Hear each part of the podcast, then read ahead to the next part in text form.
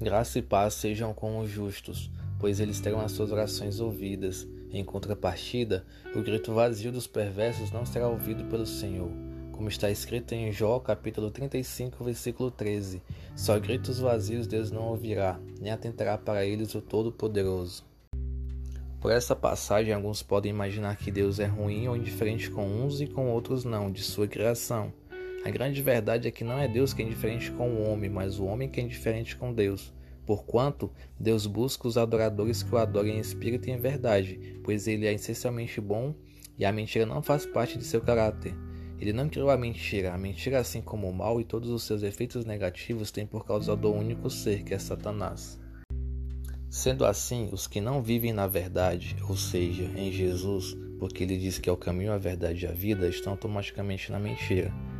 Estando na mentira, se tornam perversos diante de Deus, e deixa o Senhor estar longe, como diz em Provérbios 15, 29, e seus gritos vazios Deus não ouvirá, como diz em Jó 35, 13. Quem o busca tem de fazê-lo em verdade, com temor e tremor, com sincera reverência, reconhecendo quem ele é. O Senhor disse: Buscar-me-eis e me achareis quando me buscardes de todo o vosso coração. Jeremias 29, 13. O grito por socorro a Deus deve se dar por meio de um coração que busca incessantemente a presença e o relacionamento com Ele. Logo, é crucial que nos relacionemos com o Senhor não pelo que Ele pode nos dar, e Ele pode nos dar tudo, mas por quem Ele é. Com efeito, às vezes acho que não entendemos direito o que nos está proposto e disposto ao nosso alcance. Você teria vontade de se relacionar com as pessoas mais ricas, mais famosas, mais geniais, mais sábias e mais criativas do mundo? Alguns têm esse infame desejo, mas não têm o mesmo sentimento para com Deus, que é o Criador de todos eles. Deus é o dono de toda a riqueza. Deus é o dono de todo o universo. Ele é o Todo-Poderoso.